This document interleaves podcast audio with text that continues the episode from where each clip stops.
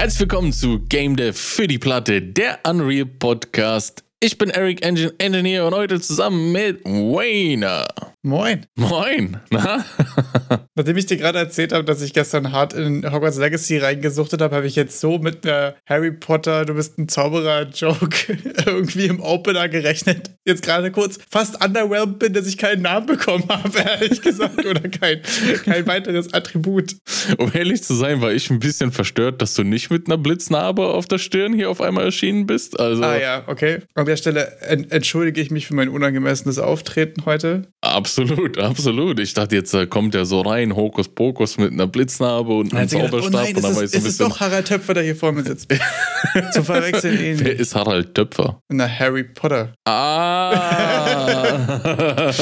Das sind wieder Reddit-Memes. In meiner Bubble lassen wir das. Zum Verwechseln ähnlich. Sehr eingedeutscht. aber apropos zum Verwechseln ich habe die Woche was so Witziges gehört, was irgendwie auch so, äh, so useful einfach ist. Das muss ich irgendwie auch gleich mal als erstes loswerden. Also erstmal absolute Legende, Twitch TV slash Pirate Software. Guckt einfach in diesen Stream rein. Es ist einfach wirklich, es ist eigentlich, es gibt wenige Streams, die ich so völlig uneingeschränkt empfehlen kann. Für alle, die sich remotely für Game Development interessieren oder für Popkultur Gaming oder irgendwas in die Richtung, so funny ist. Und der meinte, der wird mittlerweile nicht mehr angeschrieben und nach Keys gefragt. Nach Wie hat er das denn geschafft? Also die, der Background ist so ein bisschen, ich habe wie gesagt dieses Problem noch nicht, ihr, ihr, kennt, ihr kennt den Bohrer, aber es ist wohl so, Gerüchten zufolge, und da sind sich alle einig, dass sobald du eine Seite mit einem Steam-Game hast, was was kostet, kriegst du in der Woche Dutzende E-Mails von Leuten, die versuchen dir irgendwie einen Key aus den Rippen zu leiern, um den dann auf G2A und andere fragwürdige Plattformen zu, zu verscherbeln. Und Mr. Pirate Software meinte so, ja, mir passiert das nicht mehr. Hast du eine Idee oder setzt spontan, hättest du eine Idee, wie man das schafft, dass die einen nicht mehr anschreiben? Ich, nee, keine Ahnung. Und er meinte so, alle raten euch immer, gebt denen keine Keys, aber eigentlich ist der beste Rat, gebt denen Keys. Gebt denen einen Key. Aber falsche. Nee, nee, gebt denen einen Key, der funktioniert. Die checken das ja erstmal, wenn sie ihn bekommen. Ja.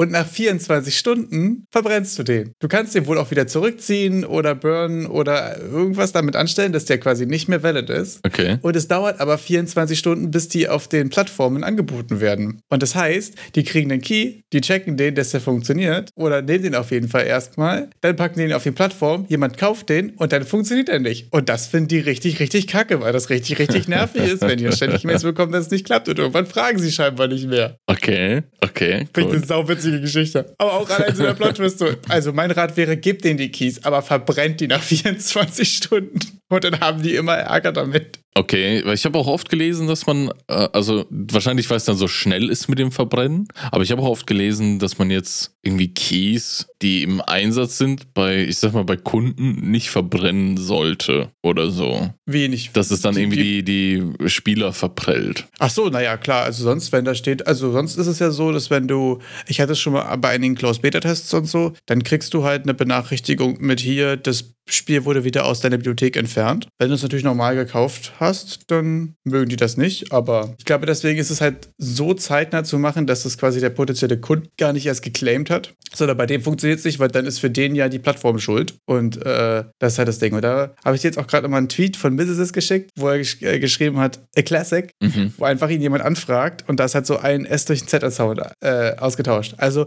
wenn Asmongold euch schreibt, dass er gerne euer Game spielen möchte und nur den Key braucht, könnte es sein, dass das nicht Asmongold ist. Ziemlich wahrscheinlich.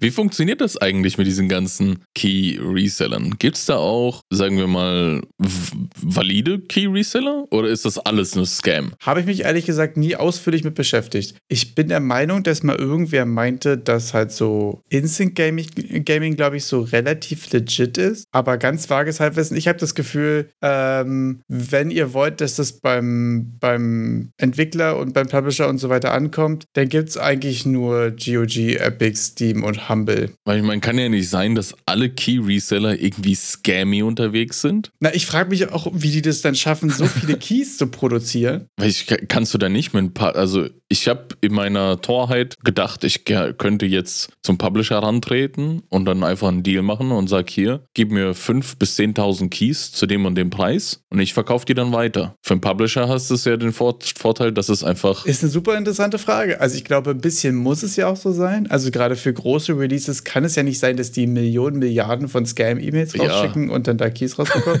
Also...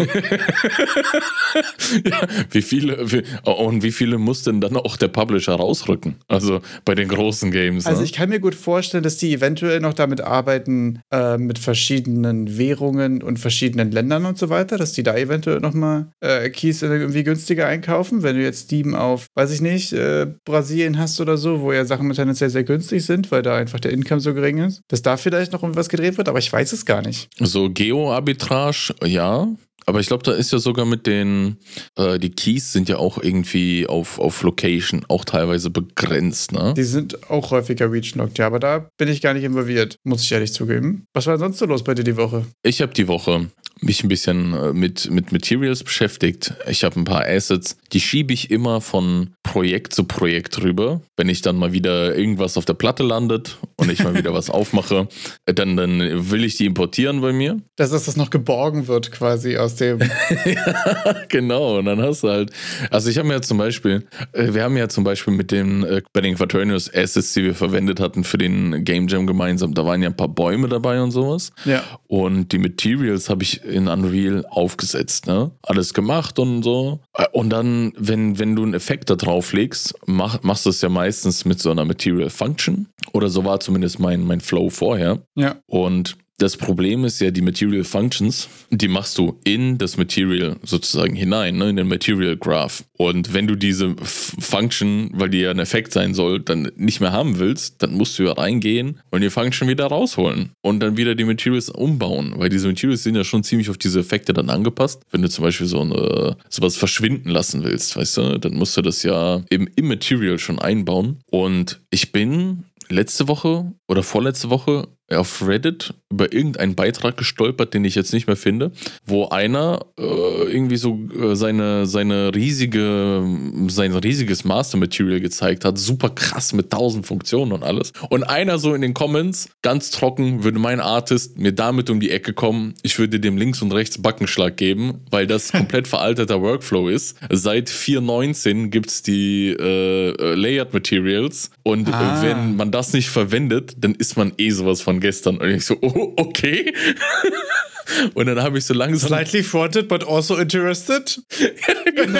Ich dann so, äh, natürlich, also, ich habe mir das durchgelesen und dann dachte ich so, klar, äh, ja, voll, voll veralteter Workflow, so die eigenen ganzen Funktionen versteckt, ne? Aber funny, ja. Ja, dann habe ich es mir angeguckt und es macht halt echt Sinn. Also du hast solche Layer und du kannst dann also du machst dann wie so ein, also so, so, so ein, so, du kannst dann so wie so Stacks einfach kreieren von Materialien. Mhm. Und ich verwende es derzeit so, dass ich dann einfach mein Material, das quasi das echte Material ist, das Original, also man kann ähnlich Materials wie, wie Variablen verwenden. Du stackst es dann quasi aufeinander, quasi wie, einen, ähm, wie so ein Stream einfach, dass du quasi sagen kannst, okay, ich habe jetzt den Material-Layer, der von Copernicus kommt und ich packe jetzt meinen genau. Tool-Shader-Layer drüber oder so. Ganz genau. Ganz genau so. Abgefahren, ja. Und das ist schon cool. Du hast dann die Möglichkeit, den Layer draufzupacken und du hast sogar noch die Kontrolle, dass du ähm, einen Blend steuern kannst. Und das sind alles einzelne äh, solche sogenannte Material Layers. Und für die Blendsteuerung hast du solche Material Layer Blends. Das sind auch eigene, eigene Funktionen. Und damit kannst du dann dir das einfach so, den, den Material Stack einfach so zusammenbauen. Und dann hast du deinen Stream durch. Als Background ist dann, äh, das, das heißt dann auch Background verwende, verwende ich dann das Original-Material sozusagen. Ja. Das ist dann, da musst du nur kurz ein Layer erstellen mit diesem Original-Material das alles rüberziehen, das ist Copy-Paste, das geht ganz einfach. Und dann stackst du deine Effekte da drauf, ach ja, und dann geht es auch super easy. Dann kannst du sagen, ah, ich möchte jetzt hier zum Beispiel, das soll äh, rot leuchten, wenn ich es anwähle. Zack, hast du es drauf. Das soll Outlines kriegen. Das heißt, es sind dann aber ein, ein, ein Main-Material quasi, was das, was die Layer handelt, wo du auch die Blends und so dann machen kannst über Nodes? Oder wie kann ich mir das strukturmäßig jetzt vorstellen? Also strukturmäßig, du hast ein Material, das hat, also wie, wie ich es bei mir gemacht habe, ich habe mir für alle verschiedenen Shader-Modelle, die es in Unreal so gibt, habe ich mir meine Materials gemacht, meine Master Materials, die einfach nur so ein, so ein äh, Pass-Through haben, damit du diesen Stack benutzen kannst. Ja. Dann instanziere ich das und dann kann ich auf dieser Instanz meine Material Layers reinmachen. Hm. Und dann kann ich dieses instanzierte Material auf mein Objekt, auf mein Static Mesh oder mein Skeletal Mesh äh, drauf machen, das ich haben will. Abgefangen klingt ziemlich cool. Also natürlich, das, worauf du jetzt wahrscheinlich auch raus wolltest, diese Layers sind halt gut reusable, ne? Die sind gut reusable, wenn du besonders. Es ist halt, du kannst den an und also du kannst den wirklich einfach an und ausschalten. Und dann kommen wir zu einem Punkt, wenn ich jetzt vom Projekt A auf Projekt B umziehe und andere Effekte haben will, dann muss ich jetzt nicht anfangen und mir erstmal angucken, mein Gott, was habe ich denn da für eine Scheiße gemacht in dem Material vom anderen, wenn ich es überhaupt mal zum Laufen bringen will. Weil manchmal sind ja Effekte erfordern Material Parameter Collections, die dann vielleicht noch von einem Blueprint befeuert werden und dann bis du den ganzen Kram umgesetzt hast in deinem Level, denkst du dir, mache ich es halt neu. Und das ist ja nicht das Geile. Da ist mir aufgefallen, du kannst die Reusability von etwas daran messen, wie viel Kram du dir angucken musst, der dich nicht interessiert, bis es funktioniert. Ist, ist so, ist so. Oder? Ah ja, Das war letzte, absolut. Wo letzte Woche nämlich auch, wo ich meine, meine ganzen Pro prozeduralen Animationen mitgenommen habe. So, mit wie vielen Sachen musst du dich beschäftigen, worum es dir gerade nicht ging? Und damit siehst du ja auch wieder so Single Responsibility, so du willst das Sachen, eine Sache tun und von so wenig Sachen abhängen wie möglich. Oder vor allem, dass du klare Abhängigkeiten hast, so Sachen, die du wirklich nur brauchst. Ja, dass du die, die Abhängigkeiten, die du nicht brauchst, auch einfach direkt rauskegeln kannst. Also ich finde es immer ganz, ganz kritisch, wenn ich dann erstmal wieder verstehen muss, was da passiert ist. Und das hatte ich dann bei meinen Effekten. Ich hatte zum Beispiel so, so einen Verbrenneffekt von, von Bäumen, dass sie dann braun wurden oben oder schwarz, ne? Und das, das ist gekoppelt an andere Boxen, äh, weil da gibt es dann solche Boxmasks in den Materials, dass du die vergrößerst und alles Mögliche. Das sind so technische Feinheiten dann. Aber ich habe es halt rübergezogen und das Material war kaputt. Da fehlt die Node, da fehlt der Blueprint dazu, das und es hat nicht funktioniert, nicht mal kompiliert. Und dann hast du diesen World Grid Baum da stehen und dann muss ich in diese Kack Materials reingehen und erstmal, was habe ich denn da gemacht, um das wieder funktionieren lassen zu können? Was hat sich Vergangenheits-Erik dabei gedacht? Und bei den Material Layers ist es jetzt so, ich kann es rüberziehen und oh, okay, keine Ahnung, was da passiert, aber ich mache mal alle Effekte raus und habe nur den Background und den Baum und dann ist, ist die Welt heile. Und ab dann kann ich wieder äh, Quatsch machen und drauf stapeln. Wieder neue Layers kreieren, die ich in drei Monaten eh wieder nicht verstehe, aber ist egal, der Baum funktioniert out of the box. Ja, wenn du sie zwei, zwei Monate und 29 Tage verstehst, ist ja auch schon Progress. Also das Ja. merke ich bei mir zum Beispiel ja auch. Wenn ich Sachen mit ein bisschen Schmerz schon wiederverwenden kann, ist es ja schon deutlich besser als mein Kram, den ich vor einem Jahr gemacht habe, den ich nicht wiederverwenden konnte. Also, weißt du, ich finde, da muss man auch wieder gucken, so woran man Progress irgendwie gut messen kann. Und da irgendwie nicht so discouraged zu sein. Also daran, daran möchtest du dann deinen Progress messen an der Reusability. Na, da bei mir ja sowieso mein, mein Maßstab für Progress Prototyping Speed ist. Und der besteht ja aus, wie schnell kann ich Sachen bauen und wie viele Sachen habe ich aufgebaut, die ich wiederverwenden kann. Habe das Gefühl, das sind so meine Main-Faktoren für, wie schnell kann ich was prototypen. Ja, deswegen schon. Da habe ich auch letzte Zeit so für mich ist mir klar geworden, dass zwei Punkte für mich wichtig sind bei der Reusability. Entweder ich kann den Kram, den ich nicht brauche, schnell rausschmeißen. Das wäre bei den Materials. Und mir ist auch aufgefallen, dass solche, ja, so, dass, die Blueprints wie, wie, wie, ich nenne es mal wie ein Virus oder so. Wenn ich den Blueprint in einen reinstecke in mein Level, dass der erzwingt oder, oder zur Not selber alles andere mitspawnt. Dass er quasi dein Projekt infiziert hat und alles, was er braucht, mitbringt. So, du lädst nur ihn ein und er, er ruft seine Verwandten an und seine Cousins und dann kommen alle vorbei. Ja, aber das ähm, ist, glaube ich, auch eine Sache, dass so Technical Debt irgendwie ja auch sich von einem Projekt ins andere mitzieht. Wenn du die Sachen mitnimmst, die halt quasi beschissene Interfaces haben, dann ist ja das, was das Ding dann benutzen soll, auch wieder irgendwie schlechter von der Architektur, weil der ja auch schon mehr wissen muss, als er wissen sollte. Mm. Also damit hast auch völlig recht, dass sich dann so schlechte Architektur und Technik, den du mitnimmst, auch einfach schnell fortpflanzt und beziehungsweise dann so ausbreitet und du halt gucken musst, okay, ich muss das jetzt hier refactoren, weil sonst leidet auch die Qualität der anderen Klassen direkt darunter. Ach so, okay, das ist jetzt ein interessanter Punkt, weil ich hatte eigentlich gemeint, dass ich gerade so, wenn, wenn ich irgendeine Funktion mache, dass die, dass wenn ich an irgendein Objekt reinschmeiße, dass das seine Kollegen quasi mitzieht. Dass das die. Ach so, dass es weil mir da dann so sagt, viele Abhängigkeiten dranhängen, die dann weil wegen Auch- den Abhängigkeiten, genau, Ja. dass er das auch wieder richtig, mitnimmt. auch wieder richtig, ja.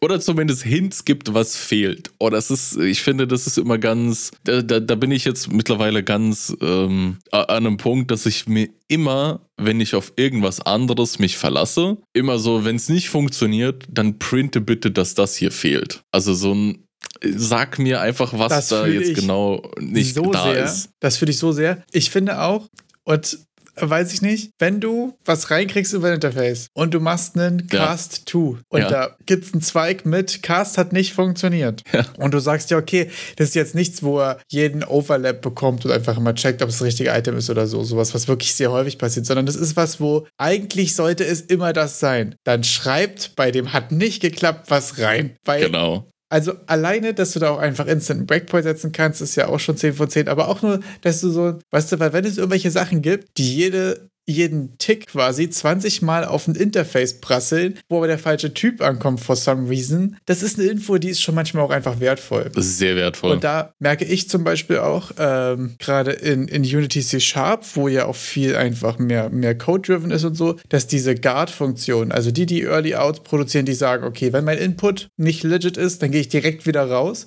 Mhm. bei mir auch äh, häufig ein krasser Performance-Benefit sind. Weil gerade am Anfang hast du ja doch mal häufiger irgendwie Overlaps, die registriert werden, obwohl sie gar nicht sollen. Sachen werden doppelt gecallt oder irgendwas. Und wenn ihr dann so Early Outs benutzt, das heißt, im ersten Teil der Funktion erstmal den Input checken, gucken, ob hier irgendwas nicht richtig ist und dann überlegen, ist das okay für mich, aber ich will die Funktion einfach nicht machen oder ist es inakzeptabel und ich will gern crashen oder irgendwas. Mhm. Damit savest du so viel Performance, weil dir dann einfach die Sachen nicht da direkt in deinen gesamten Funktionsblock reinrennen und 20 Computations machen und vier andere Sachen Cousins reinspawnen, sondern du sagst, okay, nee, hier dann nicht. Das hilft mir irgendwie gerade sehr. Erstmal, um Fehler direkt früh zu finden. Wenn schon der Input nicht richtig Ja. ist, ist es viel einfacher, als wenn du anfängst, warum ist der Output dieser Methode falsch? Ja, Bis man ja. manchmal zu der Erkenntnis kommt, okay, der Input war schon nicht richtig. Ich liebe irgendwie gerade diese Guard-Funktion. Das ist äh, Ja, okay. super stark irgendwie. Ja, das ist, äh, der Input, es ist ja meistens einfach der Input falsch. Das ist Und? meine Erfahrung. Und Thema Reusability. Wenn ich das, diese Funktion irgendwo rauspicke und woanders reinschmeiße, dann habe ich ja die Verifikation von vorher nicht. Also manchmal sagt man ja, warum soll ich die Inputs checken? Mache ich ja in der anderen Funktion, die sich darauf bezieht, schon. Ja, Mhm. aber nur solange wie das Konstrukt so bleibt. Und wenn du das reusen willst, du zupfst das raus und packst es in die nächste Klasse rein und es wird dann von wem anders benutzt, der sein Input eventuell nicht vorher verifiziert. Äh. Also prüft es einfach da, wo ihr es benutzt. Wenn es nachher fertig ist und total performant und irgendwas, kannst du immer noch sagen, okay, ich nehme jetzt hier unnötige Double-Checks irgendwo raus und organisiere mir die einmal und so. Hast du nicht gesehen. Aber gerade im Early Stages und so finde ich gerade, ich mag Guarding-Funktionen, Guarding-Blöcke. Aus der Erfahrung raus werdet ihr eh nicht so, wird man eh nicht so weit kommen, dass es dann irgendwann fertig ist. Und dann kann man es halt besser verwenden beim zweiten Projekt. Ne? Was ist auch schon fertig, oder? Also. es ist, die Sachen sind nie fertig, sie sind nur äh, abandoned. Das ist tatsächlich die, die schlimmste, schlimmste Variation von fertig. Fertig, verlassen. Ja. Ja, sehr funny auf jeden Fall. Was aber nicht verlassen ist, sind die, wir müssen einfach mal hier durch, die Free for the Month Assets. Es wurde ja schon im Discord gedroppt, ja, es gibt neue Assets Free for the Month. Und ich habe sogar ein paar Videos für den Wayner besorgt, Oha. weil er jetzt zu den Einheitsjüngern rübergeschwappt ist und sich da wahrscheinlich nicht mehr so das Zeug anguckt. Also ja, äh, Wayner ist ein Unitologe. Ja, Aktuell es kann sein, abtrünnig. dass man, dass man da äh, oh, Dead Space Vibes gibt, weil da gibt es, glaube ich, echt auch, auch irgendwie so eine Sekte Unitology oder was. Egal. Boah, keine Ahnung. Fangen wir an mit den Character Body FX Volume 1. Und da bekommt ihr so 16 verschiedene Systeme oder 19 Emitter, wo ihr dann äh, das auf Skeletal Meshes packen könnt. Und dann wird das so zu Kristallen oder Diamanten so der Körper. Beste. Was für eine? Die Dance-Animationen aus, äh, ah. aus Paragon. da ist ein Kenner, ein Kenner. Er kennt Paragon-Assets ja. direkt. das schon. Da gibt es auch so witzige Sachen bei den, der hatte, glaube ich, auch so ein Toiletten- Papieremitter oder sowas. Das sind so wie Toilettenpapierrollen an den. Das habe ich auf Reddit gesehen irgendwo, ja. Ja, ja, ich glaube, der hat einfach der, das auf dem Reddit-Bild einfach nur die Assets hiervon verwendet auf Mannequin. Hm, sehr funny. Sind das Niagara Systems? Ja, das sind Niagara Systems. Sage ich jetzt einfach mal direkt laut, weil wäre irgendwie komisch, wenn nicht. Und ja, könnt ihr verwenden in euren Projekten. Diesen Monat sind die Assets so ein bisschen, ja, von allem Möglichen mal was dabei. Das einzig Coole, was ich hier sehe, so was man in Zusammenhang mit dem nächsten Asset verwenden könnte, ist der Münzspender, wo dann ganz viele goldene Münzen auf den Boden fallen. Denn was auch diesen Monat dabei war, war ein Bank Building oder ist ein Bank Building, also ein Bankgebäude von innen. Ach ja, Bank Building Interior. Genau, das Bank Building Interior. Ja, das ist halt ein Bank-In-Gebäude, sieht, sieht hochwertig realistisch aus, das anzumerken. Und dadurch, dass das so realistisch aussieht, weil das ist halt wirklich nur das Bankgebäude mit den Innereien und von außen das Bankgebäude. Und was ich mir dann dachte, wo das richtig gut Hand in Hand gehen würde, wäre zusammen mit dem City Sample von, äh, von der Matrix-Demo. Das ist richtig, ja. Also wenn ihr irgendwie so ein Heist-Game oder sowas machen wollt, äh, habt ihr hier schon mal eine Bank. Und wenn ihr den Rest der Stadt braucht, schaut vorbei beim City Sample von der Matrix-Demo, das verlinken wir. Das ist auch ein riesen Asset-Pack. Äh, die Asset-Packs sind auch aufgeteilt im Marketplace, so dass ihr die Gebäude einzeln bekämt, Autos und die Menschenmassen. Also das City Sample ist, glaube ich, alles zusammen. Und dann kriegt ihr die drei Einzelteile halt auch einzeln, wenn ihr nicht alles braucht. Stilistisch vom Artstyle hätte ich gesagt, passt, kann man machen. Wäre jetzt nicht zu verschieden, weil es alles sehr, also die, das Bank-In-Gebäude ist sehr realistisch, äh, City Sample ist realistisch und ob es ins Stadtbild passt. Ich bin jetzt kein äh, Stadtplaner, aber ich sag, kann man mit leben. Also vor allen Dingen, falls ihr gerne GTA oder Payday mit RTX On machen wollt, ist das, glaube ich, das richtige Asset für euch. Oh, oh. ich finde, das hat auch so ein bisschen jetzt, dadurch, dass wir so im Harry Potter-Ding sind, so ein bisschen Harry Potter-Vibes mit dem ganzen Marmor und Gold alles. Vielleicht die Stühle nicht so passend, aber sonst hat es schon was. Könnte man das vielleicht auch ein bisschen für andere Sachen verwenden? Für andere Sachen ja das Harry Potter-Ding fühle ich gerade irgendwie gar nicht, muss ich sagen. Aber nee, das ist ja auch nicht, immer okay. interessant, äh, wo, wozu einen so, so Asset-Packs und so immer inspirieren. Das finde ich auch immer interessant. Ich habe auch äh, häufiger jetzt auf Itch schon gesehen, dass irgendwie kleinere Asset-Packs rausgekommen sind oder dass irgendwo ein Guide angekündigt wurde, mit das kommt dabei raus. Dann war ich so direkt, so ein Game will ich damit machen.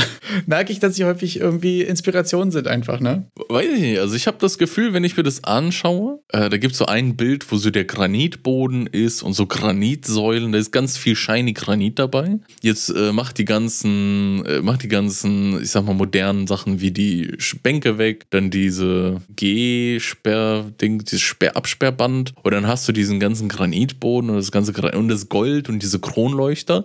Und ich glaube, da könnte man vielleicht was anfangen zu arbeiten ab diesem Moment. Das war so der, macht diesen ganzen Technikkram weg. Vielleicht eher das der erste Schritt. Alles, was aussieht, als wäre es das 1920 irgendwie erschaffen worden. Dann, tja, das waren so ein paar Sachen, wo ich sage, die, die, die kannst du zusammen verwenden. Also auch mit einem ganz weiten Stretch dann diese äh, VFX-Systeme für die Meshes. Aber jetzt kommen ein paar andere Sachen dazu. Also vielleicht, was auch noch, was man vielleicht auch noch dazu stecken könnte, jetzt ne, das FPS Puzzle Template. Ja, da gibt es dann so ein First Person, hm, First Person Shooter, ist einfach First, First Person Puzzle Template. Ein FPP Template. First Person Puzzler. Erstmal total an Abkürzungen hängen geblieben. Jetzt ist ein Puzzle Template aus der First Person. Fertig. Genau. Und ja, das ist dann so, ja, vielleicht könnt ihr das damit zusammen verwenden und dann so ein Puzzle Game mit Breaking into the Bank oder sowas machen und dann mit Escape. Im First-Person-Puzzler-Template habt ihr dann solche Greifmechaniken drin mit, mit Schaltern und mit Hebeln und solche Laserspiegelgeschichten, weißt du, so mit der, der Laser bricht an einem Spiegel und wird irgendwo anders hin reflektiert. Es ist eigentlich da das Portal Pack ohne Portals. Genau, Genau, das war, das war das, was ich gesucht habe. Das ist der, der TLDA, glaube ich. Ich habe mir ein Video dazu angeguckt. Da wird auch die ganze Zeit, da werden auch die FPS eingeblendet. Und ich muss sagen, da gab, also da wurde das einfach nur das ganz normale Template, die, die Example Map gespielt. Und da gab es schon harte Einbrüche. Also von FPS von 120, 160 bis zu irgendwelche 20er Zahlen, wo ich sage, okay, muss man vielleicht beobachten. Vielleicht war der FPS-Counter buggy, äh, der Computer nicht so gut, aber ich meine, wenn du solche riesen Unterschiede hast in der Performance, ist es vielleicht erstmal besonders für die Example Map, sagen wir mal, ist vielleicht bedenkenswürdig. Einfach nur, damit man weiß, dass man sich vielleicht auf sowas einstellen kann. Das stimmt. Ich glaube, da muss man mal sehr gucken, dass das ja in dem Fall auch noch auf dem Device wahrscheinlich recorded wurde, was natürlich eventuell nochmal ein Overhead ist, wenn man jetzt quasi genau. in voller Quali recorden will. Aber ist natürlich dann erstmal nicht so richtig optimal. Da stand auch irgendwas mit 30% geht für den Post-Process drauf, wo ich jetzt nicht so hart gesehen habe, was da der Post-Process ist, aber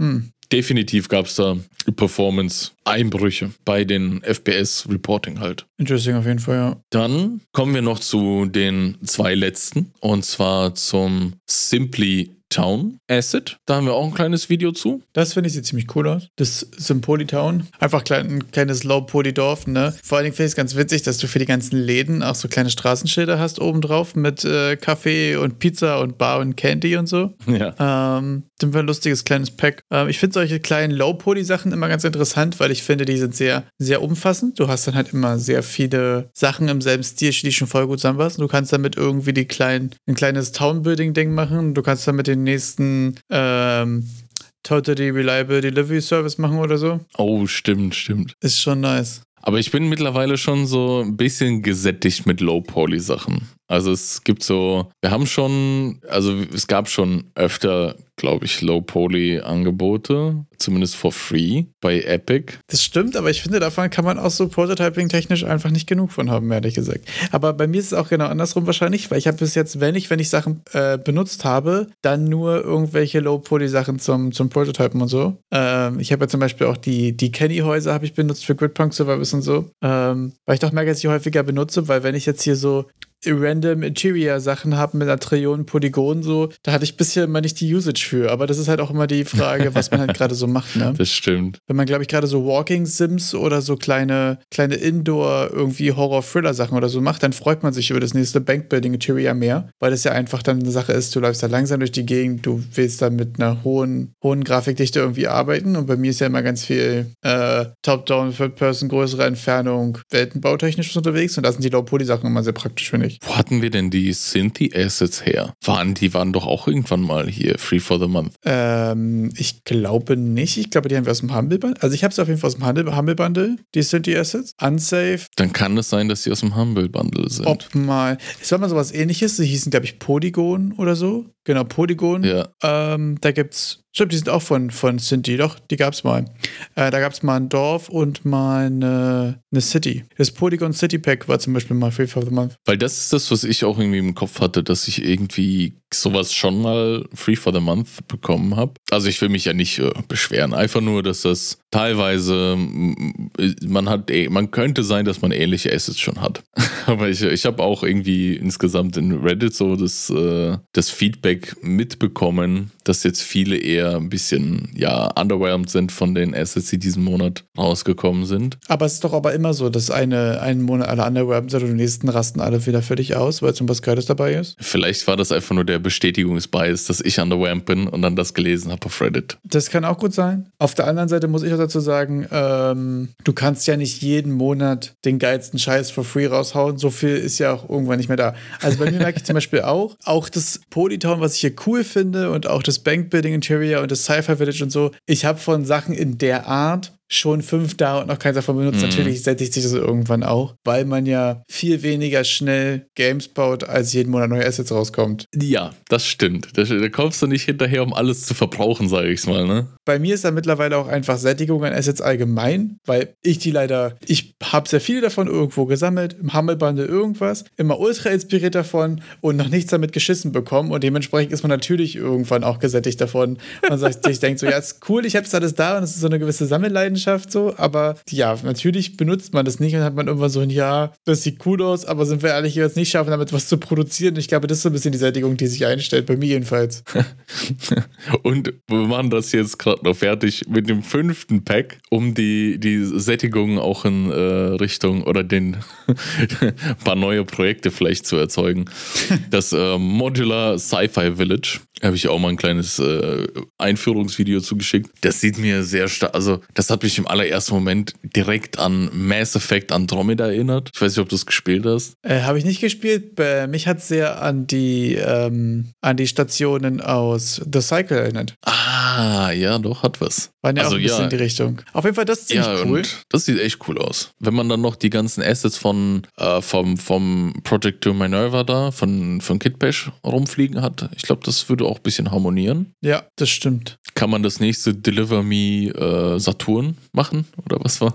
War jetzt nicht irgendwie Deliver Mars oder sowas, ein neues Game, das neulich rauskam? Nee, sagt mir spontan nichts. Sagt dir spontan nichts? Okay, dann habe ich auch nichts gesagt. Alles gut.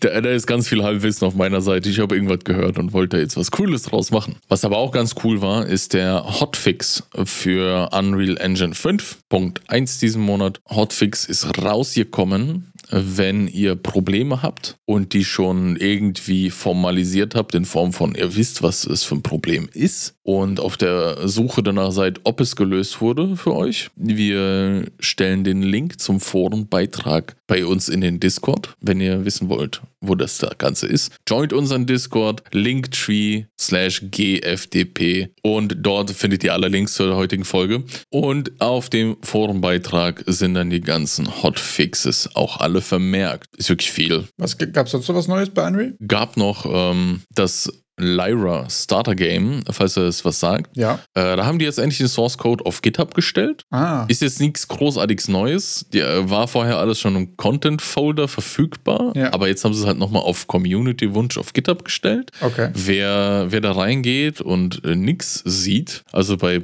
Unreal und GitHub ist immer so eine Geschichte. Wenn ihr da drauf geht auf irgendwelche GitHub-Links und kriegt einen 4, 404er, 404er, wie nennt man das? Ah, kein Ex Access auf diese Seite oder not found, dann hat es beim an, im Unreal-Universum immer damit zu tun, dass ihr entweder nicht in GitHub eingeloggt seid oder dass ihr euren GitHub-Account noch nicht mit Epic verbunden habt. Um das zu machen, der, der Workflow ist einfach äh, GitHub-Account machen, Epic-Account machen und euch als Mitglied aufnehmen lassen. Wir verlinken dazu noch einen kleinen Link. Äh, wenn ihr das mal gemacht habt im Rahmen von Zugriff auf den Source Code von der Unreal Engine, dann seid ihr good to go und es funktioniert alles. Wenn nicht, dann macht das mal, wenn es euch interessiert, weil dann könnt ihr auch in die Sachen reinschauen, wie zum Beispiel den Source Code von Unreal Engine, den äh, Source Code hier vom Lyra Project. Ihr kriegt Zugriff zu dem Blender to Unreal Plugin Plugin, da kriegt ihr schon coole Sachen. Hast du in Lyra schon reingeguckt eigentlich? Ich habe es mir runtergeladen, das Lyra-Projekt, und bin im ersten Moment, also es war als Unreal frisch draußen war, also die Unreal 5, und ich habe es, glaube ich, nach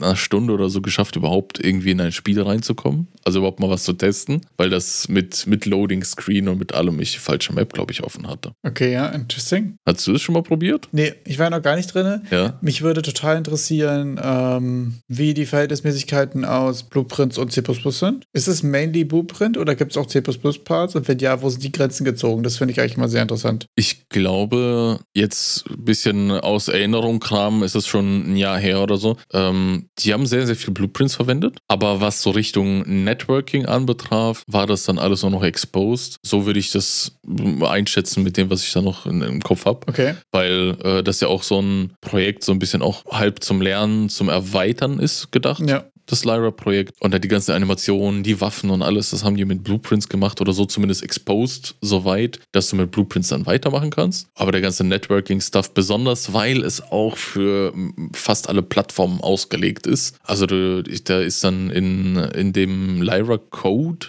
auf GitHub gibt es dann, glaube ich, auch die ganzen äh, Session-Sachen, ja, hier die Sessions erzeugen, auch für Android und alles dabei. Also ist es sehr umfangreich und eigentlich ganz cool. Ja, mega abgefahren. Ich finde gerade so wirklich richtig professionell aufgesetzte Projekte sind immer super interessant für Learnings. Also ich finde, weil gerade wenn man wenig weiß, wenn man so anfängermäßig unterwegs ist, kann es sehr wertvoll sein, da zu gucken, okay, wie wurden da Sachen gelöst und so weiter. Und je mehr man weiß, desto besser versteht man, was da, was da entschieden wurde und was wären andere Optionen gewesen und so oder was könnte man vielleicht sogar besser irgendwie oder anders machen. Finde ich immer sehr stark, weil wenn man einmal das richtig verstanden hat, was da passiert ist, kann man das beim nächsten Mal super gut selbst anwenden. Das ist irgendwie voll der gute Weg, merke ich. Also bei mir zum Beispiel ist auch gerade sehr mit, mit äh, Design-Patterns irgendwie das Thema, dass ich ähm, da jetzt äh, viel drüber gelesen habe und so weiter, aber immer oder selten dazu gekommen bin, das wirklich anzuwenden.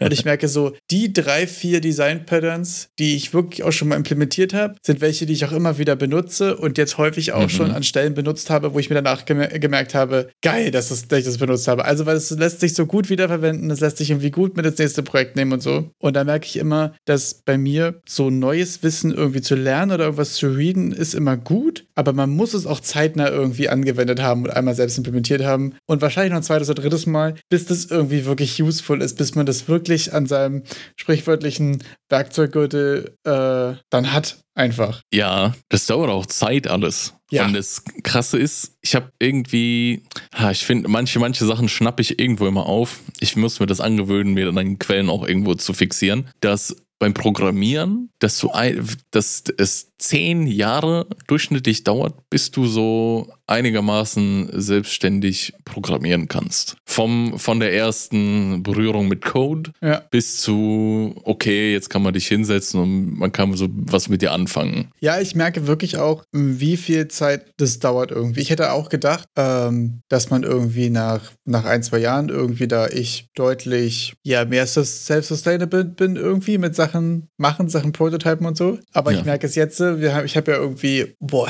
wahrscheinlich so zweieinhalb, drei Jahre irgendwie Unreal gemacht und jetzt seit sechs Monaten Unity. Und ich merke jetzt so langsam, dass ich bei vielen Sachen schon in Flow gekommen bin. So, dass ich, okay, ich weiß, wonach ich, ich weiß schon, wonach ich suchen muss, sehr schnell. Ich finde, es hat auch voll lang gedauert, bis ich wusste, was ich suchen muss. Und jetzt weiß ich wenigstens schon, was ich suchen muss. Und im nächsten Schritt erhoffe ich mir irgendwann zu wissen, was ich machen will, upfront quasi. Ja. Aber ich merke es zum Beispiel gerade halt eben auch mit Patterns so. Ich habe ähm, so ziemlich in einem meiner ersten Projekte mal direkt eine Factory gemacht und ich habe auch mal ganz früh mit einem Command-Pattern angefangen zu arbeiten. Mhm. Und ich habe seitdem irgendwie eine Factory zum Spawn von Gegnern, zum Spawn von Waffen, zum Spawn von Items und so. Bis jetzt eigentlich, glaube ich, so ziemlich in jedem Prototype und so irgendwie benutzt. Und okay, eine Factory, kurzer Disclaimer, ist jetzt auch wirklich nicht das komplizierteste Design-Pattern, das will ich gar nicht sagen, ne? Aber das sind einfach Sachen so, die hat man so drinne. Und wenn man das fünfmal gemacht hat, kriegt man irgendwann ein Gefühl, wann ist der richtige Zeitpunkt, das zu tun. Und das ist so wertvoll und so wichtig. Und ich habe jetzt auch in letzter Zeit sehr viel nochmal mir so Clean Code-Kram angeguckt und die Solid Principles und sowas. Ich habe ein paar Links dazu auch in die Beschreibung packen. Und wenn man das drin hat und immer wieder wieder irgendwie, dann kriegt man irgendwann ein Gefühl dafür, okay, das hier ist gerade schwer zu benutzen, weil es tut zwei Sachen. Ich ruppe es auseinander und dann weiß ich, okay, die Sache tut das, die Sache tut das und das funktioniert viel besser. Das habe ich jetzt zum Beispiel bei meinem, äh, bei meinem Player-Controller in äh, meinem aktuellen Prototype irgendwie, ist ja so ein bisschen top-down. Und da habe ich jetzt auch einfach so Movement von Combat irgendwie getrennt und es gibt so ein paar Events und ein paar Schnittstellen, die man natürlich hat. Aber das ist so schön, irgendwie die Sachen aufzuteilen, weil ich jetzt bei meinem Gegner dasselbe Movement benutzen kann, aber natürlich eine andere Combat-Komponente draufschmeißen kann und so. Und dann kommt man das nächste Mal dazu, dass man sagt, okay, es gibt zwar Enemy Movement, aber die gibt es dann in Melee, Ranged und in Magic oder irgendwas. Und dann ist man so, Strategy Pattern haben wir schon fünfmal benutzt, da weiß ich jetzt, okay, ich mache ein Strategy Pattern draus. So, das sind dann irgendwie Sachen, die fangen an richtig Bock zu machen, habe ich das Gefühl, wenn man da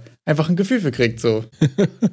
ja, kannst du, kannst du für, für, für mich auch nochmal wiederholen, was ein Factory Pattern genau macht? Genau, also was ich das Gefühl habe, ehrlich gesagt, was so die Patterns sind, die mir aktuell gerade in meinem Prototyping Speed am meisten helfen, sind eigentlich Factory, Observer und Strategy. Ähm, Factory ist einfach nur so, dass wenn du, ähm, wenn du an, wenn du an verschiedenen Orten Objekte oder in dem Fall in Unreal Actors oder in Unity jetzt Prefabs oder Game Objects quasi instanzieren willst, dass du das nicht aus anderen Skripten rausmachst, sondern dass du dir dafür einfach eine Factory machst. Das heißt, du hast eine Klasse, die nur dafür da ist, um andere Objekte zu instanzieren. Mhm. Und das Schöne ist, dass du die ganze Logik, wie Sachen gespawnt werden, mit welchen Startleben zum Beispiel oder welche Randomizer für Items und so weiter, schmeißt du einfach nur in diese Factory. Damit beschäftigt sich keiner, der das Objekt spawnt. Und wenn du dann zum Beispiel eine Kiste mhm. hast oder du hast jetzt einen Nest von Gegnern, sag ich jetzt mal, und das soll aber erst spawnen, wenn du in die Nähe kommst, dann hast du drin ja einen Nähercheck und so.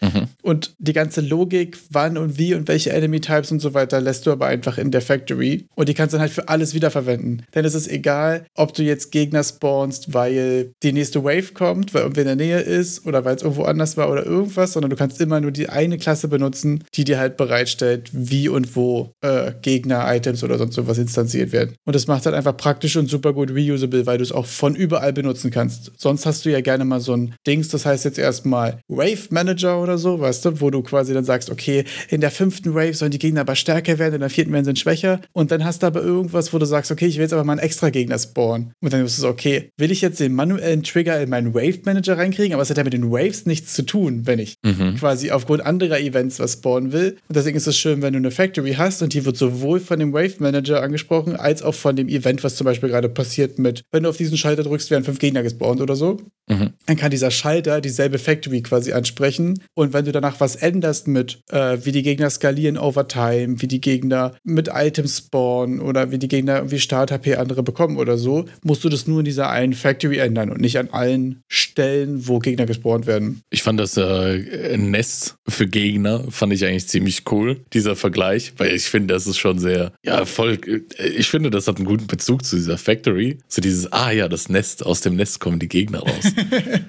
ja, richtig.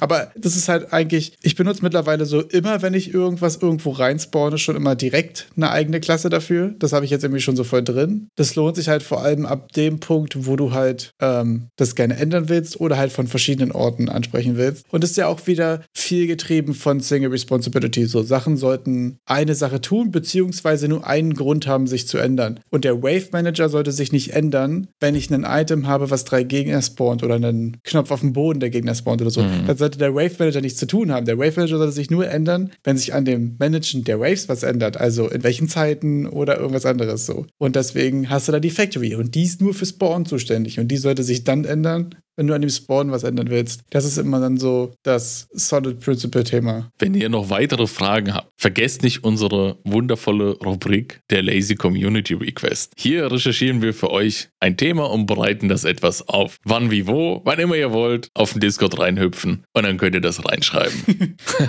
Sehr gut, ja. Aber ich glaube, Patterns zu implementieren, da könnten wir auch gut mal eine Challenge draus machen, einfach, um mal zu sehen, wie werden die Sachen in Unreal und in Unity gelöst und zu gucken, wie, wie, wie sind da Interfaces aufgebaut aufgebaut und was sind da so Practices, die man sich irgendwie als Beispiel nehmen könnte. Aber leider bist du mit dran mit der Challenge, deswegen kann ich die jetzt hier nicht äh, reinforcen.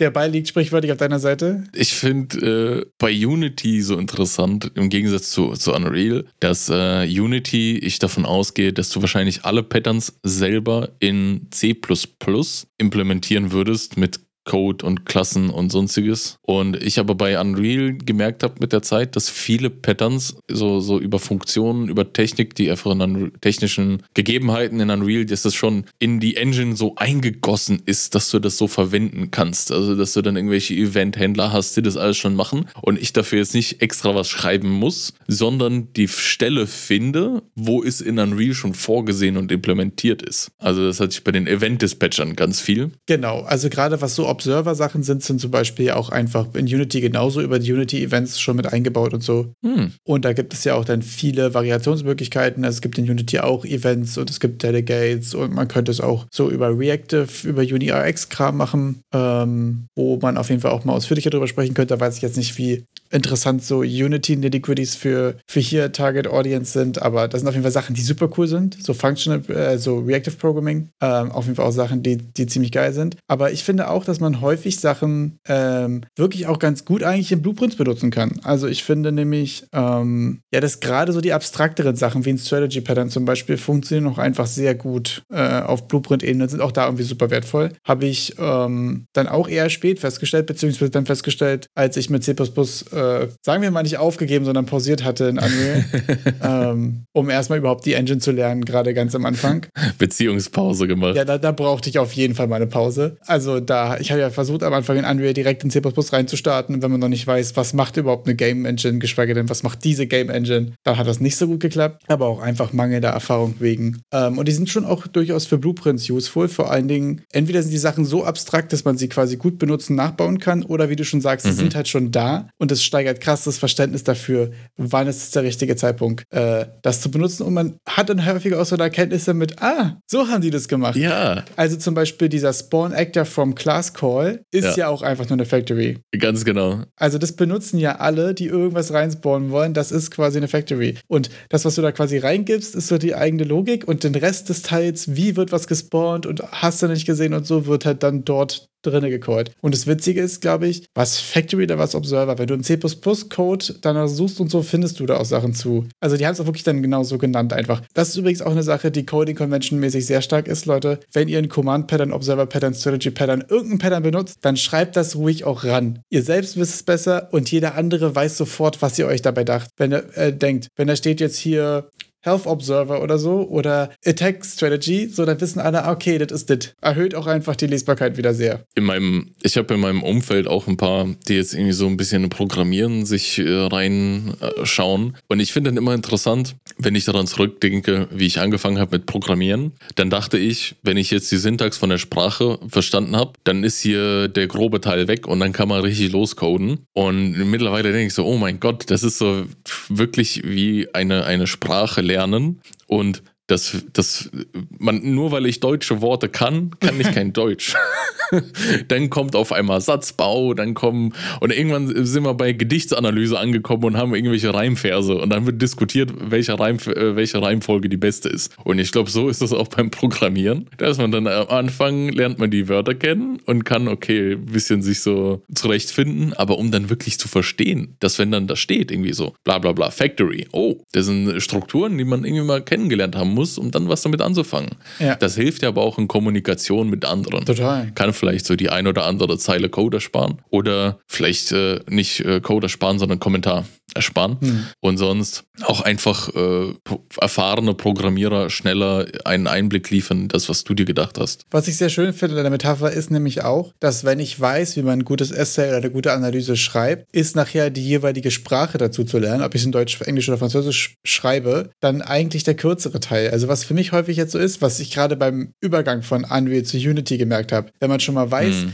wie ein paar Patterns funktionieren, wie eine Game Engine im Grundprinzip funktioniert, dann ist das äh, bei einer neuen Sprache, einer neuen Engine zu lernen, viel, viel kürzerer Weg, als es das erste Mal war, überhaupt die Sprache zu lernen und wie Sachen funktionieren. Also, wenn du dann nur noch das Wie ein, äh, eine Frage ist und nicht mehr, was will ich überhaupt? Ja, genau. Was will ich überhaupt machen? Äh, ist es mega stark und deswegen, äh, ich hätte auch gedacht, dass mich der Wechsel und so irgendwie weiter zurückwirft oder mehr irgendwie von meinem Progress kostet. Aber gar nicht. Eigentlich voll interessant, mal andere Herangehensweisen zu sehen und auch die Erkenntnis, dass im Kern die Sachen schon alle irgendwie auch gleich funktionieren. Also das Gleiche ist hier mit einer ganz großen Prise Salz zu nehmen, aber ihr wisst, was ich meine. Also das schon ähnliche Konzepte. Also die machen beide, dass Würfel im dreidimensionalen Raum sich auf dem Bildschirm bewegen, weißt du? Und ab da Im Kern mache so oder so, drücke ich Knöpfe, so dass die Lichter auf einer äh, auf dem Bildschirm anders leuchten. Also Leute, ja. im Kern ist das alles dasselbe. Ja, es kommt aufs selbe. Das sind alles,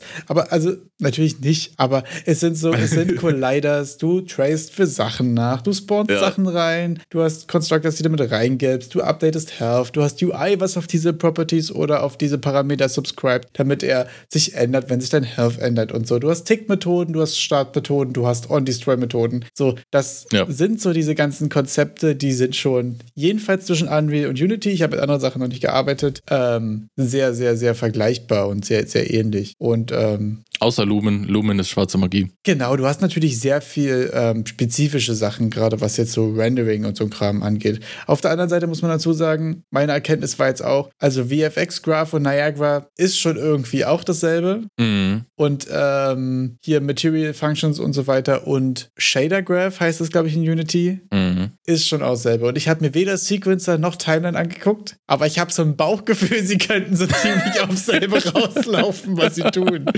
So, und deswegen ähm, bringt es mich auch viel mehr zu der Erkenntnis, dass es total wertvoll ist, in einer Sprache, in einer Engine und so weiter erstmal richtig, richtig gut zu werden, bevor man in 20 Sprachen Hello World geschrieben hat. Ähm, das war jedenfalls meine größte Erkenntnis. So einfach Sachen richtig gut verstehen und da gut reinkommen und ein bisschen Übung reinkriegen, ist viel wertvoller, als sehr früh in die Breite zu gehen. Es ist auch besonders äh, mit den Material Functions, mit den Materials in Unreal und im Shader Graph aus Unity. Äh, Im Endeffekt sind die beide nur, nur eine grafische Aufbereitung von, äh, von der äh, HLSL. High-Level Shader Language, glaube ich, heißt das. Dieses. Ja. Deshalb, was sollen die denn da auch großartig anders machen, wenn die im Endeffekt beide auf die Grafikkarte zugreifen müssen? Da gibt es dann keinen, keinen großen Unterschied mehr.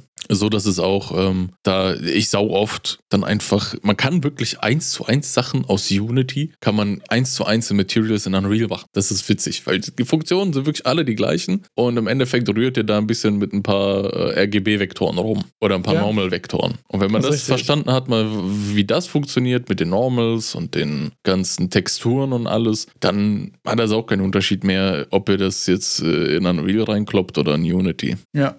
Ich hatte übrigens die Woche noch eine krasse Erkenntnis äh, beim, beim Zocken von Holomento. Da können wir auch gleich nochmal drüber sprechen. Da habe ich nochmal ein Update zu. Ich habe nämlich mittlerweile Antwort von den, äh, vom Entwickler bekommen, was seine Zeit und so weiter angeht. Und er ist jetzt auch offiziell auf der Curator-List gelandet. Und jeweils eine andere Sache, die mir aufgefallen ist, bei Souls-Likes und auch bei Roguelikes, ähm, bei Fragen von Predictability versus Randomness. Also du hast ja manchmal, äh, gerade in Roguelikes ist ja sehr viel zum Beispiel random. Und in Souls-Likes Mhm. zum Beispiel ist ja so, dass die Bosse sich eigentlich ziemlich, ziemlich gleich verhalten und es darum geht, mehr die Patterns zu lernen. Und da hatte ich irgendwie, wahrscheinlich ist es jetzt mega obvious, aber irgendwie ist es so eine kleine Notiz, die ich mir aufgeschrieben habe, die ich irgendwie interessant fand für Game Design, ist, dass wenn du Sachen predictable und deterministisch hast, also wenn die immer gleich ablaufen, dann ist das ein Schwierigkeitsgrad X, der aber mit der Zeit degradet. Mhm. Weil, wenn es immer gleich ist, wird es ja jedes Mal einfacher. Das ist ja auch der Grund, warum du in Souls-Likes, äh, warum du in Roguelikes immer besser wirst Mhm. und warum du in Souls-like den Boss irgendwann ja schaffst. So. Und Randomness ist quasi das Gegenteil. Du hast nämlich einen Schwierigkeitsgrad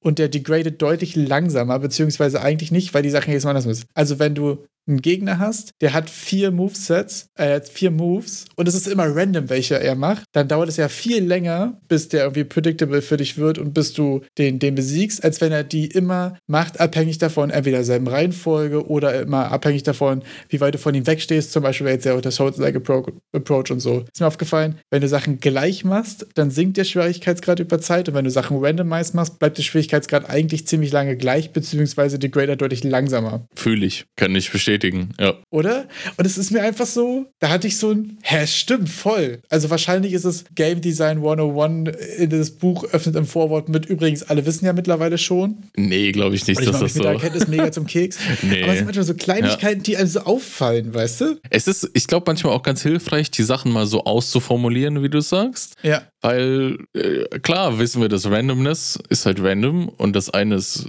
fest, deterministisch festgelegt. Und ja, klar, es ist ja klar, dass zufällige Muster ah, sind nicht zu erkennen, weil es halt zufällig ist. Aber das nochmal so zu sagen, das ist halt hilfreich. Ich meine, was wäre denn sowas wie ein Boss?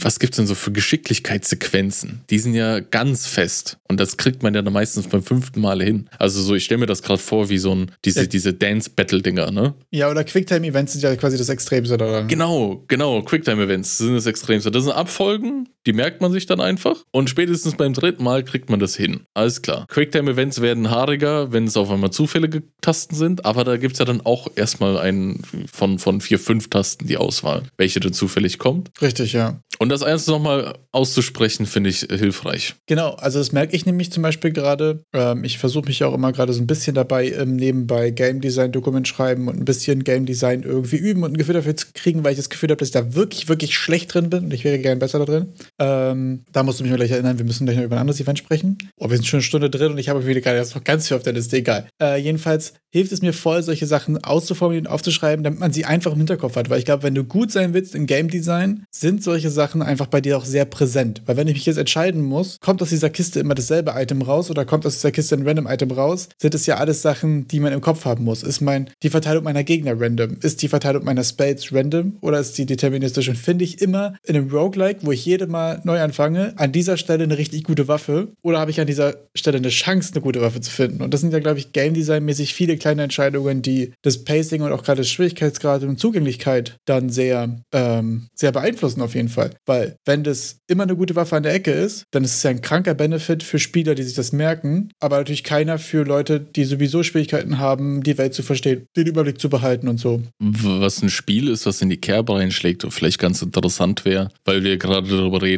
Äh, und zwar heißt das Game Parish, was so ein bisschen wie so ein, also im ersten Moment klingt das für mich nach, was, wenn Hades 3D wäre und mit Waffen. Ah, okay. Sieht abgefahren aus auf jeden Fall. Und das äh, noch interessantere dazu ist, dass es diese Woche in Learn from Games in dem neuen Format von Unreal da drinne war.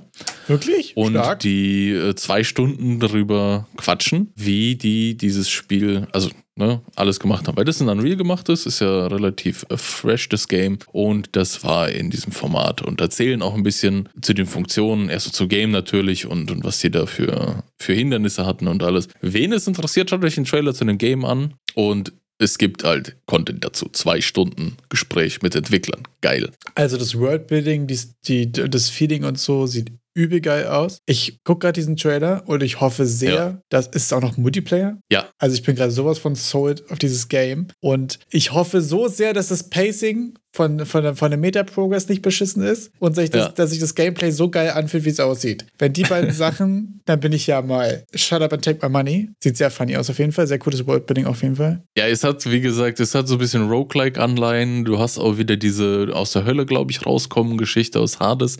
Es hat äh, Waffen, also so, es ist ein First-Person-Shooter. Es hat echt äh, Doom-Vibes von der Musik. Es sieht einfach aus wie Doom plus Vermintide plus Hades, Ja. oder? Äh, und, noch, und noch ein bisschen dieses, wie heißt das, das ist neue Game da mit den Darker Darker. Dark and Darker ist es. Ja, abgefahren auf jeden Fall. Sieht auf jeden Fall ziemlich cool aus. Erinnert mich auch sehr stark daran. Dark and Darker mit Doom gemischt und äh, Hades-Setting mit diesen ganzen griechischen Buchstaben zwischendrin, die irgendwas ersetzt. Also sieht geil aus. Ja, abgefahren auf jeden Fall. Äh, ich habe mich letztens noch was Witziges entdeckt. Und zwar gibt es die Game Dev Week. Ähm, das ist ein kleines Event, ähm, was ziemlich cool ist. Die haben einen ziemlich großen Discord. Und wenn ich es richtig verstanden habe, sind da online erst Unity-Workshops, Unreal-Workshops und dann nochmal ein paar Expertenvorträge. Unter anderem ist da ein Vortrag am 10.3., glaube ich. Ich muss jetzt mal nachgucken. Ähm, und wenn ich es richtig verstanden habe, also da gibt es auch ein Vor-Ort-Event. Es sah jetzt aber so aus, ich habe es so verstanden, dass die ganzen Vorträge auch online sind, beziehungsweise in Discord reingestreamt werden oder sowas. Gibt es auf jeden Fall eine Möglichkeit, zu Hause zu bleiben und das trotzdem zu konsumieren. Das ist gut. Genau, und da gibt es einen äh, Vortrag zu Game Design für Game Jams, was ich sehr interessant fand. Weil das ein Thema ist, wo ich auf jeden Fall Luft nach oben habe. Fand ich klang ziemlich cool. Äh, ich würde die Seite hier einfach mal reinpacken. Ähm, ist da noch ein bisschen hin, ist noch ein Monat hin. Ich werde mich noch ein bisschen weiter informieren, ob das auch wirklich online ist und wo man am besten reinkommt. Werde euch da up to date halten. Aber ich wollte es einfach schon mal ansprechen und euch den Link reinhauen. Das ist sonst für die Leute, falls es in der Nähe ist, in Trier. Genau, ich glaube, da gibt es auch dann einen kleinen Jam zu, wenn ich es richtig verstanden habe. Ähm, es gibt quasi erst Workshops, dann gibt es ein paar ähm, Vorträge über zwei Tage und dann gibt es ein gemeinsames Brainstorming für ein Thema und einen kleinen Jam, wenn ich verstanden habe. Ob der Jam direkt an der Hochschule ist oder ob der auch online ist, habe ich noch nicht rausgefunden. Ähm, ich fand aber auf jeden Fall die, die Vorträge und die Workshops ziemlich interesting. Die können auch ganz interessant sein, glaube ich, für entweder für Anfänger direkt für einen Einstieg oder wenn du schon etwas fortgeschritten bist. Da sind welche von dem äh, Nordhorn Studios, glaube ich, heißen die. Ähm, die haben auf jeden Fall auch ein paar coole Game Jam Games schon gemacht, auch zuletzt für den Global Game Jam. Ähm,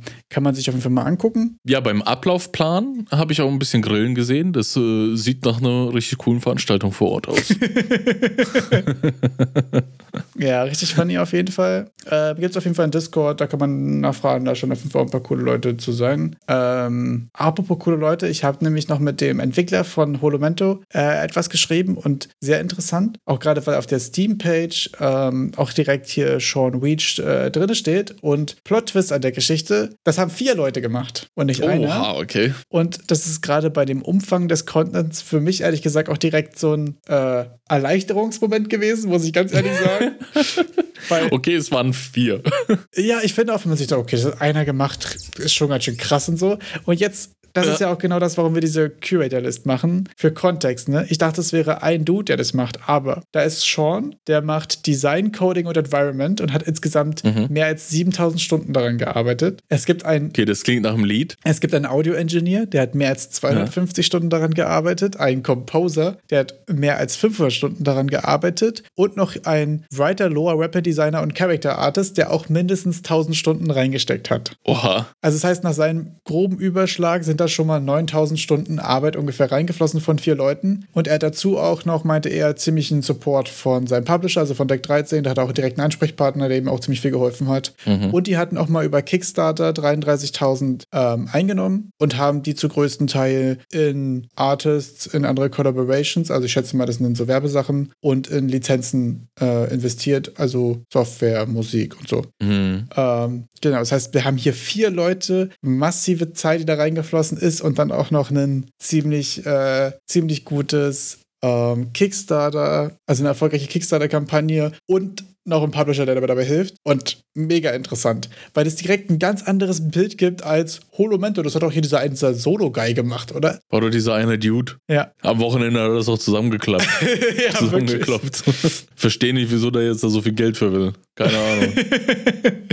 ja, und plötzlich denkt man sich so, ja, die 20 Euro sind schon okay. Also, ja. man, man misst die 20 Euro natürlich in dem Fall ja an dem, was bei rausgekommen ist, ob man das gern spielen möchte. Aber schon allein für die Arbeit, die da drin steckt, ist das natürlich dann wieder eine andere Perspektive, die auch einfach super interessant ist. Fand ich auf jeden Fall abgefahren. Ebenfalls mega chilliger Dude. Äh, ich packe auch den Link nochmal auf die Steam-Seite und auf die Steam Curator List rein. War auf jeden Fall ziemlich cool. Ich habe auch jetzt schon das erste Mal den, das Ding, dass ich im Discord einen Bug reported habe und er hat gesagt, im nächsten Patch kommt es und ich glaube, der Patch ist jetzt da. Oha. Also sehr interessant. Da passiert auf jeden Fall einiges. Ist auch super offen in der Kommunikation und ähm, macht auf jeden Fall Bock. Da merkt man auch genau, dass halt so dieses Indie, dieser Indie-Mehrwert durch das Persönliche mit der Community und so, das ähm, macht schon auch einfach Bock. Ja, ich finde auch ehrlich gesagt gerade diese Solo-Games irgendwie so krank inspiriert und ich habe letztens noch was dazu gelesen. Ich habe diese Woche so viele kleine Snippets, die ich mir einfach mitgebracht habe, weil es so Sachen sind, die ich mir aufgeschrieben habe. waren so einfach Sachen, die ich gerne mit dir besprechen würde. Der Arthur, der Soul Edge gemacht hat, ist nämlich ziemlich ja. aktiv auf Twitter und äh, droppt häufiger, finde ich, irgendwie mal ganz interessante Gedanken. Und der meinte zum Beispiel in irgendeiner Diskussion irgendwo so, dass man zwischen Dreams und Goals auch einfach unterscheidet unterscheiden muss. also, was sind, so, ich will ja in meinem Leben mal ein Souls-like machen, das ist so ein Dream. Aber ich habe es jetzt gerade nicht explizit als Ziel, weißt du? Da ging es ja auch um ja. dieses Ganze, sollte man sein Dream Game machen und hast du nicht gesehen und so. Und das fand ich so einen interessant pragmatischen Ansatz, einfach zu sagen, ja Leute, wir müssen hier klar unterscheiden zwischen Dreams und Goals. So, was sind die Sachen, die ich mir irgendwie vorstelle und was sind die Sachen, die ich gerade konkret vorhabe? Wenn ich jetzt vorhätte, das nächste Dark Souls zu machen, könnte ich mir trotzdem als Ziel setzen, ein kleines Souls-like zu machen, ein Inventarsystem zu machen, einmal eine krank verwinkelte Welt zu bauen wie in Dark Souls 1 oder so und das quasi als kleinere Ziele, die auf diesen Dream irgendwie auch hinführen können und so, ne? Aber diese mhm. Unterscheidung fand ich interessant. Dass man dann nicht in dieses Dream Game Syndrom reinkommt, hat es das vorher genannt, ne? Genau, das war ja das, was, äh, worüber im Monster Trap der Vlog äh, gesprochen wurde, so vom Dream Game Syndrome, wenn du so, also ist auch eine sehr, sehr romantische Umschreibung für Scope Creep as fuck einfach. als du dann, als du einfach nur Dream Game Syndrom und Monster Tribe, da hast du ja so, da bin ich nochmal auf diese Richtung mit, mit Bree, Monster Breeding Games und so gekommen und ich habe einfach die Woche bin ich mal wieder auf was gestoßen, was ich seit längerem, was ich vor einem Jahr das letzte Mal gesehen habe, aber das Topic einfach viel zu cool ist. okay. Und zwar, kennst du den Reddit-Post Dear Internet, ich bin 26 Jahre alte Lady, die seit ähm, die letzten zwei Jahre ein 100% wissenschaftlich basiertes Dragon MMO gemacht habe. Oh Gott, ja. Ja. Ja, selbstverständlich. Ich wusste, wir haben noch nie hier darüber gesprochen, ist mir mal aufgefallen, dass wir das hier noch nie thematisiert haben. Wer, wer dazu ein bisschen Kontext will, ja, das ist so ein auf Reddit Gaming Beitrag, der ist auch richtig explodiert. Das äh, mit so einem Screenshots, wo so ein paar, ich glaube, das sind eher so, so, so, so Drachen-Skeletons ja. Also so, so diese technischen Skeletons, also nicht Skelette, sondern einfach nur so ein bisschen, bisschen Platzhalterart ist mit Drachen. Und so zu diesem Satz, ja, ich mache jetzt endlich dieses Spiel, auch dieser Satz, 100% Drachen, äh, äh, wissenschaftlich basiertes Drachen-MMO. Ich, äh, hat mich weggehauen. Musste ich dran denken, dachte ich, müssen wir mit der Community teilen. Ist da daraus was geworden? Äh, es gibt ein, äh, durch das Video bin ich darauf aufmerksam geworden, ein Video von Isis, werden wir verlinken. Und sie hat das mal so ein bisschen aufgearbeitet im Dezember letzten Jahres. Ich glaube, da bin ich auch drauf gestoßen im Rahmen dessen. Ah, okay. Ähm, wo die mal ein bisschen schaut, was draus geworden ist. Ich kann mich nicht mehr an die. Oh, der Titel macht mir nicht für Hoffnung für das Ergebnis. ich glaube, äh, da wurde sogar ein paar mehr Sachen noch geliefert, aber ja, das ist halt sehr, ich glaube, die, die Arme wurde, der, der wurde da viel Unrecht getan, dass sie dann, äh, ja, so zu viel, ich sag mal, die hat vielleicht auch zu viel Exposure für diesen Moment bekommen. Das ist manchmal aber auch schwierig, glaube ich, gerade in so Projekten, wenn die zu früh quasi ihren Hype ja. haben und wenn du in dem Fall aber noch nichts hast, was du dem Hype bieten kannst. So, das ist ja das Thema, was wir jetzt auch schon häufiger hatten, mit diesem, wann soll ich eine Steam-Seite haben? Wenn du Videomaterial hast, was potenziell viral gehen könnte, dann mach zwei Screenshots und eine Steam-Seite, damit du Wishlists machen kannst, damit du das irgendwie konverten kannst. Und das ist bei dem, glaube ich, auch, wenn du so weit weg davon bist, was Spielbares zu haben, dann hast du ja dann kranke Exposure und super viel Erwartungen. Und ich glaube, dann hast du auch ziemlich schnell ziemlich viel Hate. Ja. Was, glaube ich, super schnell einfach backlashen kann as fuck. Ganz schwierig, ja. Und ich glaube, das ist da auch passiert. Dieses zu früh, zu viel Exposure, noch nichts irgendwie geliefert in der Richtung, dass es außer, es war halt alles nur ein bisschen so Konzeptart und die hat einfach nur ihre, ihre Träume, sag ich mal, mit der Welt geteilt und dann kam die Welt halt ziemlich ernüchternd zurück und hat es, glaube ich, mehr so durch den Kakao gezogen. Ja. Aber der, aber ich sag mal, die Headline, ein wissenschaftsbasierten 100% Drachen-MMO, ist aber auch eigen. Bei, bei Science-Based hat es mich abgeholt. Ja. Also, ganz ehrlich, da ist auch einfach, ja, mega abgefahren. Stimmt das ist auch elf Jahre her. What the fuck, der Post. Und das ist auch so ein, so ein, so ein ich glaube, so eine Art äh, Drachen-Breeding-Game mit irgendwie so einer, also es war geplant, auch so eine ganz tiefe eigene Drachenlore, die irgendwie die Evolution der Drachen, äh, das glaube ich, meinte sie mit wissenschaftlich, dass die wissenschaftlich begründet ist. Ja. Im Kontext dieser Welt. Ja. Und äh, ja, meinst, wurde äh, halt aber irgendwie ein bisschen zerrissen. Breath of the Wild ist eigentlich ja auch Science-Based Zelda Open World, oder was? 100 100%, 100% Science-Based Zelda Open World. Science-Based statt Systemic-Driven, finde ich, klingt aber auch einfach deutlich geiler. Absolut. Ja, das hat so ein bisschen das Leute, Wissenschaft.